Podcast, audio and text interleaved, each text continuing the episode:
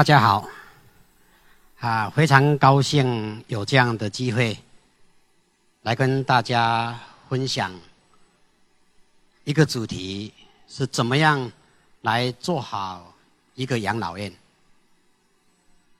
毕姓蔡蔡方文，在二十几年前，我开始从事的是一个社区跟居家的老人的一个服务。后来亲自也参与整个双联安养中心这个养老院的筹备、兴建以及所有的训练，还有经营管理，一直到现在，我相信在座的各位都应该很清楚，台湾在一九九三年的时候，很多的新闻媒体都报道，台湾已经。六十五岁以上的人口，在九三年的时候已经达到百分之七，也就是所谓的进到一个联合国所谈到的一个高龄化的社会。那时候双联教会就觉得，哎，这个议题应该要来关心，要来服务这些的老人，所以就决定要做这件事情，来兴建一个综合型的养老院。坦白跟各位讲，当时我是百般的不大愿意去做这件事情。为什么？因为当时在讲到养老院，给人家的感觉是负面的。知道养老院去，不管他是被送进去的，还是他自己做决定的，都是给人家一个感觉，就是说，那个老人一定是。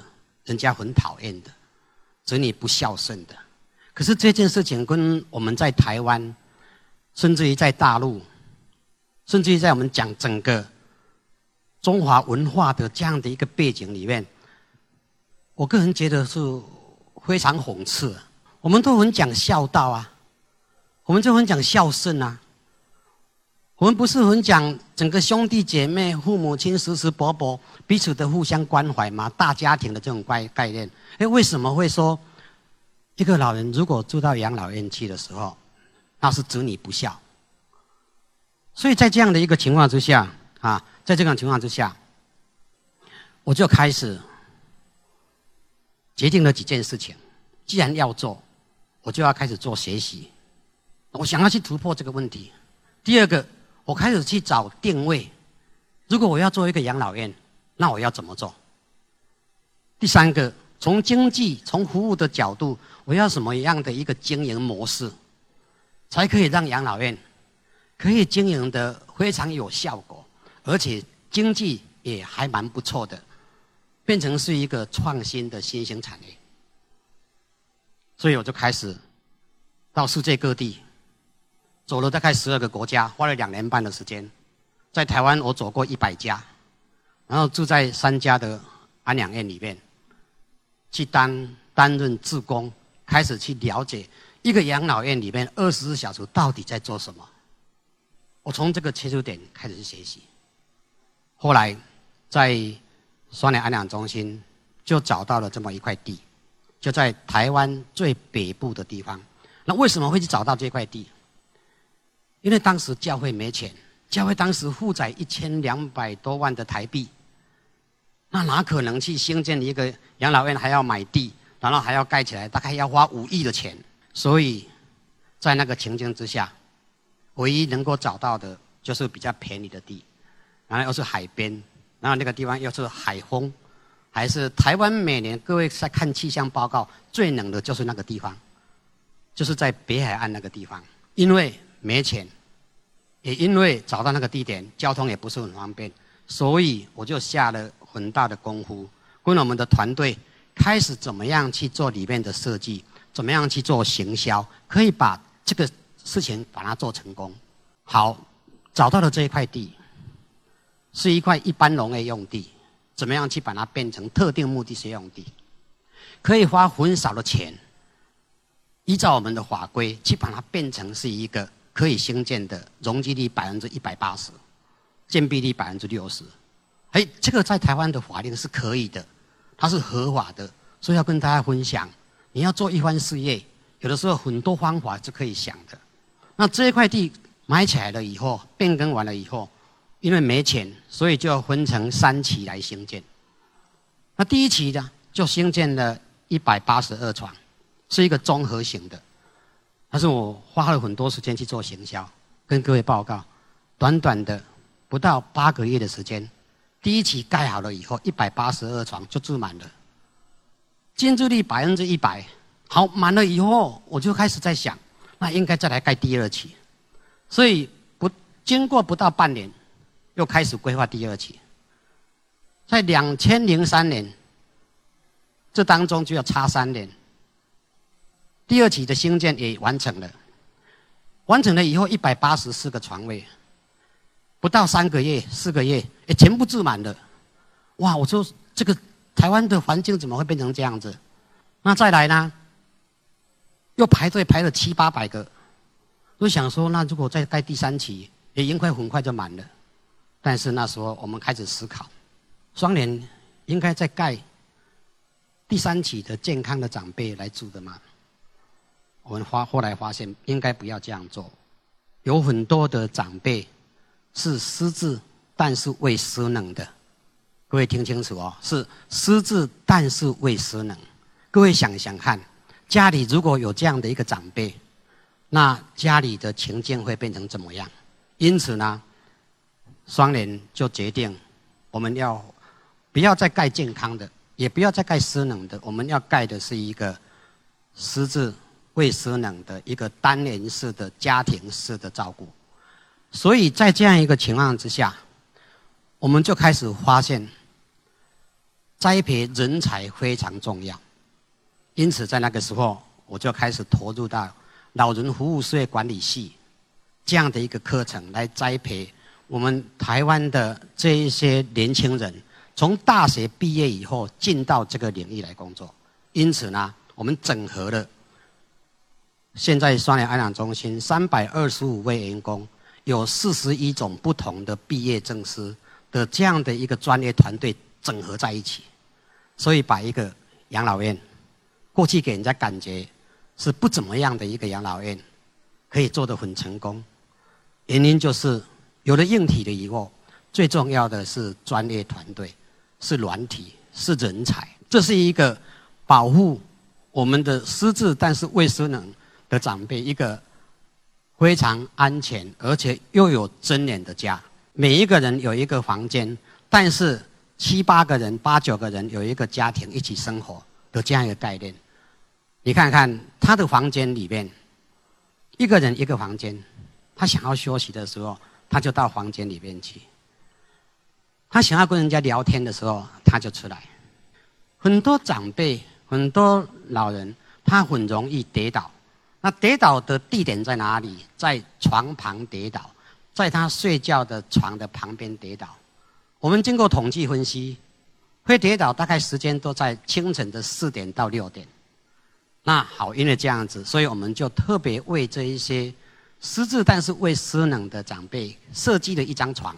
一般的传统式的病床高度五十五公分，加了床垫变成六十几公分，很容易长辈会容易下床的时候就滑坐下来。所以我们这个床就为他们特别来设计，让我们的长辈在保护他的生活当中不至于因为这样子而跌倒。同时，在他的床垫又特别为他设计，很多老人家常常会比较多的时间躺在床上，那躺在床上就比较容易燥热，容易燥热就容易流汗。容易流汗就比较容易会有红疹，皮肤的红疹，甚至于将来褥疮。所以在这个情况之下，我们的所有的床垫也都特非常特殊的。我不敢讲百分之一百透气，但是最少百分之九十八、九十九是非常透气的。它躺在床上是不会流汗的。在每一个楼层都有它可以散步、可以晒晒小太阳、看看诗报的这样的一个环境。虽然他记忆障碍了，他失智了。或者说他没有办法走得很远的这些长辈，我们给他一个很好的环境。各位有没有看到这张图上面那个花台是七十五公分高？为什么要做七十五公分？原因就是，你如果坐在地上，他也蹲不下去，也爬不起来了。这是很贴心的为长辈来设计的花台，为长辈非常用心的来设计它的治疗性的花园。因这所有的花都会产生味道，迷迭香的味道、薄荷的味道，让记忆障碍、失智的长辈，或是一般的老人，比较没有那么多的活力，可以去看很多的这些花卉的时候，在这个地方他就可以感受得到。所以，这个从他的整个的生活环境当中，我们应该去做这样的规划。当然，民以食为天，长辈非常重要的是他的营养。很多老人都有很多的疾病，但是这些疾病，我们除了透过医疗的一些的治疗以外，更重要的是饮食。双联安养中心，我们用心在所有这四百三十二位长辈的照顾，我们设计了十一个餐厅。为什么要做十一个餐厅？啊，让他每餐都很喜欢到餐厅，让他有很多的选择。让他有因为他的吞咽，因为他的咀嚼能力，因为他的疾病关系而去做选择。有一次，我看到我们一个照顾服务人员，年轻的照顾服务人员，那个有一个爷爷九十二岁在喂他吃饭，哇！我吓一跳，哎，怎么会不是照顾服务人员来喂长辈吃饭，而是一位九十二岁的长辈在喂一个。照顾服务人员吃饭。后来我慢慢了解的，我们这位的照顾服务人员，每天看到这位长辈，他帮他准备餐要给他吃的时候，这个长辈好像都推三推四的，又不想要吃，好像吃不下那种感觉，每餐都不不喜欢。这个工作人员他就觉得很纳闷：，难道肚子不饿吗？我为什么这么用心帮你准备这个餐，来让你享受？哎，那你每次为什么都把我推掉，甚至于不吃？后来他为了要找答案，他那一餐就做了两碗，做两碗，一碗他喂这个长辈吃，一碗长辈喂他吃，他去感受一下。各位有没有这种经验？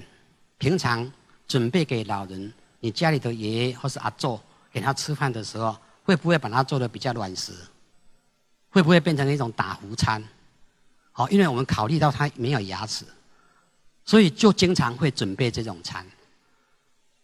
好，那天我们这个工作人员体会到了为什么长辈不喜欢吃他准备的餐，原因是三百六十五天，每天要吃两餐，都是一样的软食餐，都是一样的打糊餐。各位回去你自己体验一下吧。如果三百六十五天每天让你吃两餐，你会喜欢吗？就是因为这样子，我们的工作人员他感受到了长辈要的这个餐是要变化的，因此我们现在从全台湾三百六十几个乡镇，我们把各个乡镇各个式样的小吃小菜买到我们安养中心来，让所有住在这边的长辈，不管是从四川来的，不管是从上海来的，不管是从台湾南部来的。不管是从客家人来住在台湾北部的这个双联安养中心，我们给他的餐，他会经常期待：哎，什么时候吃到我四川的这个川菜？可是我们每一次炒那个川菜，啊，四川的长辈都说不够辣。我们每一次啊吃那个馒头，那个山东的爷爷说这个馒头不像。不过我们尽量去努力的，他还是很期待。虽然我们没有办法做到一个真正的。四川的川菜给四川的北北吃，但是他们都很期待哪一天吃到我的家乡菜，那一种期待啊！很多奶奶、很多爷爷都很喜欢吃淡水的阿给。哎呀，那我们今天买了很多淡水的阿给，你看啊，吃那个阿给那个感受。所以虽然是年纪大的长辈，他要的不多，但是他要的很巧。这我要跟各位分享：经营一个老人安养中心、养老院。要做到符合顾客需求，符合顾客需求是很重要的一个概念。那再来在生活上面，你要给他很多适合他的产品。像各位看到这个沙发，平常我们买的很很好的沙发，但是各位要想想看，这个沙发垫适合不适合老人？很有可能你买的沙发垫很高级、很软，他坐下去爬不起来，坐久了以后腰酸背痛。哎，所以我们的长辈、我们的老人就教我们怎么样去做他们要的沙发垫。哎，那我们就开发了这个沙发垫，啊，五六百万台币的去更换这些原来买错的这些的沙发垫。所以我要跟各位年轻朋友分享，经营一个好的养老院，在于倾听，倾听老人的声音，倾听长辈的声音，你就可以把这样的一个养老院的工作把它做得很好。再来呢，我们看看，现在各位在。台北，在台湾的任何一个角落，都经常听到我们政府在推动的所谓的路平专案呐，所谓的无障碍空间呐。我真的要跟大家分享，通用设计的无障碍空间，跟老人要的无障碍空间还是有差距的，还是有距离的。各位看到这个画面，这个画面是我们的电梯跟我们的楼梯，一个养老院的无障碍空间。是要做到让老人生理跟心理无障碍。双联安养中心的电梯里面都放了一张长长的椅子，这个椅子是给长辈坐的。当他进去坐这个电梯的时候，他会觉得非常的安全，非常的安心。我妈妈在四年前，她也排队排到了来住在我的我们双联安养中心。她刚进来的时候告诉我说：“哎。”你不要把我的房间安排超过二楼。我说为什么？不是越高那个 view 越漂亮吗？他说因为我一直在乡下种田，我从来没有坐过电梯，也没有搭过电梯。我看那个电梯我会害怕，因为那个电梯好像在地震一样。所以你可以可以想象，这个是完全两个不一样的一个情境。所以后来我们兄弟姐妹就陪着我妈妈三天。因为没有楼下的房间，一定要住到楼上去，所以就陪着他真正的坐电梯。另外，我还在跟各位分享贴心温馨的一个养老院的设计。这个电梯的门，只要有人在走路的时候，这个电梯门虽然已经关了一一点点的，他看到有人进来的时候，他一定会推回去，而且是百分之一百推回去。因为很多的老人走路都很慢很慢，慢慢这样走。你这个门如果要关起来，他一定很害怕。所以，好的一个养老院是要从硬体的无障碍空间的设计，去达到长辈心理、生理的无障碍，才能够把这个养老院在硬体上面做得很好。长辈最喜欢的是散步，长辈的运动不是很激烈的运动，所以在设计整个这一些道路的时候。一定要让长辈在走路的时候，他觉得很安全。这属于我的走道，这车子是不可以进来的，摩托车是不可以进来的。再来，所有的长辈住在这个地方，不管是健康的、失能的，啊，非常重要，是要在那个地方有很多成长的课程。大家一定会很奇怪，都已经退休了，都已经老了，还要在那边上课成长，要做什么？要做什么？事实上。这十几年来，我跟这些长辈在一起的时候，我才真正的明白了一件事情：这些长辈退休了以后，他们真的希望的是一个活到老、学到老、服务到老的这样的一个精神。我们所有的一个礼拜开着五十四门的课程，所有几乎的老师都是这里边的退休的长辈起来当导师、老师的，他们的社会经验非常丰富哦。有一次，有一个奶奶进到双联安养中心来的时候，已经八十岁了。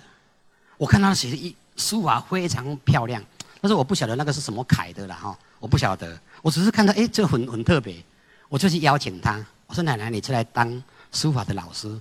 他跟我讲说：“他不会了，他他没有教过，他只是呃这个学习的。”我说：“你就不用客气了哈，下个学期就请你出来你上课，我就颁个聘书给你，带你出来上课。”哇！一开始他讲说他不会，他不敢。可是呢，开始他上课的时候，有一天，他那一班的学生就在这个教室，就在这个诈骗的教室。有一天，我就从他的教室走过去，他刚好在跟他的媳妇讲讲手机，他就跟他媳妇讲说：“哎，我告诉你哦，他们还请我当老师哎。我告诉你哦，我我这一班的学生总共超过一千六百岁嘞，因为我们平均年龄八十五岁啊。”他开心的不得了，他在讲那个话的时候，那个嘴角是扬起来的，就是有有一点点非常爱笑的那种感觉。所以长辈在这个地方，每一个都是老师，每一个都是学生。他不是老师，不是学生，我就聘他当顾问，因为他的社会经验非常丰富，他的资源非常多，他可以帮你找到一大堆的教授、学者都有。所以各位一定要欣赏我们的老人。我相信有一天我老的时候，我一定会老得很可爱，我会老得很成功，我会老得很活跃，因为我现在也许我比你们更幸福。我每天跟四百多位的长辈一起生活。然后我跟社区的九百多位的社区的老人一起生活，所以以后我老的时候，一定会老得很可爱。我知道要怎么老，要怎么老，老是要学习的。你看他们这两位奶奶写的聚精会神，那种感觉，真的不输给年轻人呢。啊，他们用心在下笔的时候，穿了有一点红色格子的那个奶奶告诉我说，当她在写字的时候，她的手就不会抖了。平常还会抖，还有帕金森甚至会抖，当他下笔的时候就不会抖。每一个画的这个图，送给自己的小孩，然后送给很多的企业，还有很多企业跟他买，买完了他可以把这些善款捐出来做公益。为什么会老人住到养老院的时候，会感觉家里子女不孝，老人被讨厌？我找到一个方法去解决，在盖养老院的时候，一定要盖一个楼层或是两个楼层，让小孩子来陪爸爸妈妈的机会。如果你没有这样盖的话，很多小孩真的很想来，可是他没有地方可以睡觉，所以现在我们的安养院七十六个床位是给家属住的，几几乎都满的。今天早上刚好我们在开始登记，明年的二月七号到二月十二号就地过年，大家就排的这个，现在都在排队了，排队家属要来住的，所以我要跟各位诶来分享，我们将来高龄化或者超高龄的这样一个社会，怎么样让我们的长辈。过得非常有尊严，啊，非常有价值，也非常啊有他们该过的这样的一个生活。现在我们安养中心排队要进来的登记的超过五千多位，那这一些的长辈，他们不是说一定要进来住住在安养中心，因为他们已经发现整个子女的环境的变化、社会的变化。已经慢慢在改变了，所以就有很多人会到这样的一个领域。因此呢，我们就开始发展到社区养老、居家养老、居家照顾、社区照顾的这样的一个项目，让我们很多的长辈他不需要到养老院来，也可以得到非常好的照顾、非常好的这样的一个服务。这也是在台湾也好，在大陆也好。所推动的所谓的“九零七三”或者是“九零六四”的政政策，那大陆唯一这一些的养老的项目做的太大了，有的做的像酒店一样，啊，坦白讲，养老是家庭的观念，养老不是酒店的观念。各位想想看，酒店里面的顾客跟养老里面的顾客一样不一样？不一样啊，哈。另外呢，养老的这样的一个场域，也跟医院也是不一样的。医院是短暂的，病人开完刀住院完了以后拿药就离开了。所以我在最后这几秒钟，我要跟大家啊分享的，也提供啊一个我个人的啊这么多年来二三十年来的经验，分享给各位。当有一天你要规划一个养老院的时候，应该是一个。多层级、连续性的，所谓多层级，就是你可以做机构的，也可以做社区的，也可以做居家的，你还可以很多的花想去开创很多的适老化产品，你还可以去做很多的人才培训。那联系的，就是从健康的老人到慢慢他慢慢失能了，慢慢慢慢失智了，到临终的这一段，我们都可以管照顾他。以上提供给大家做参考，谢谢大家。谢谢，谢谢。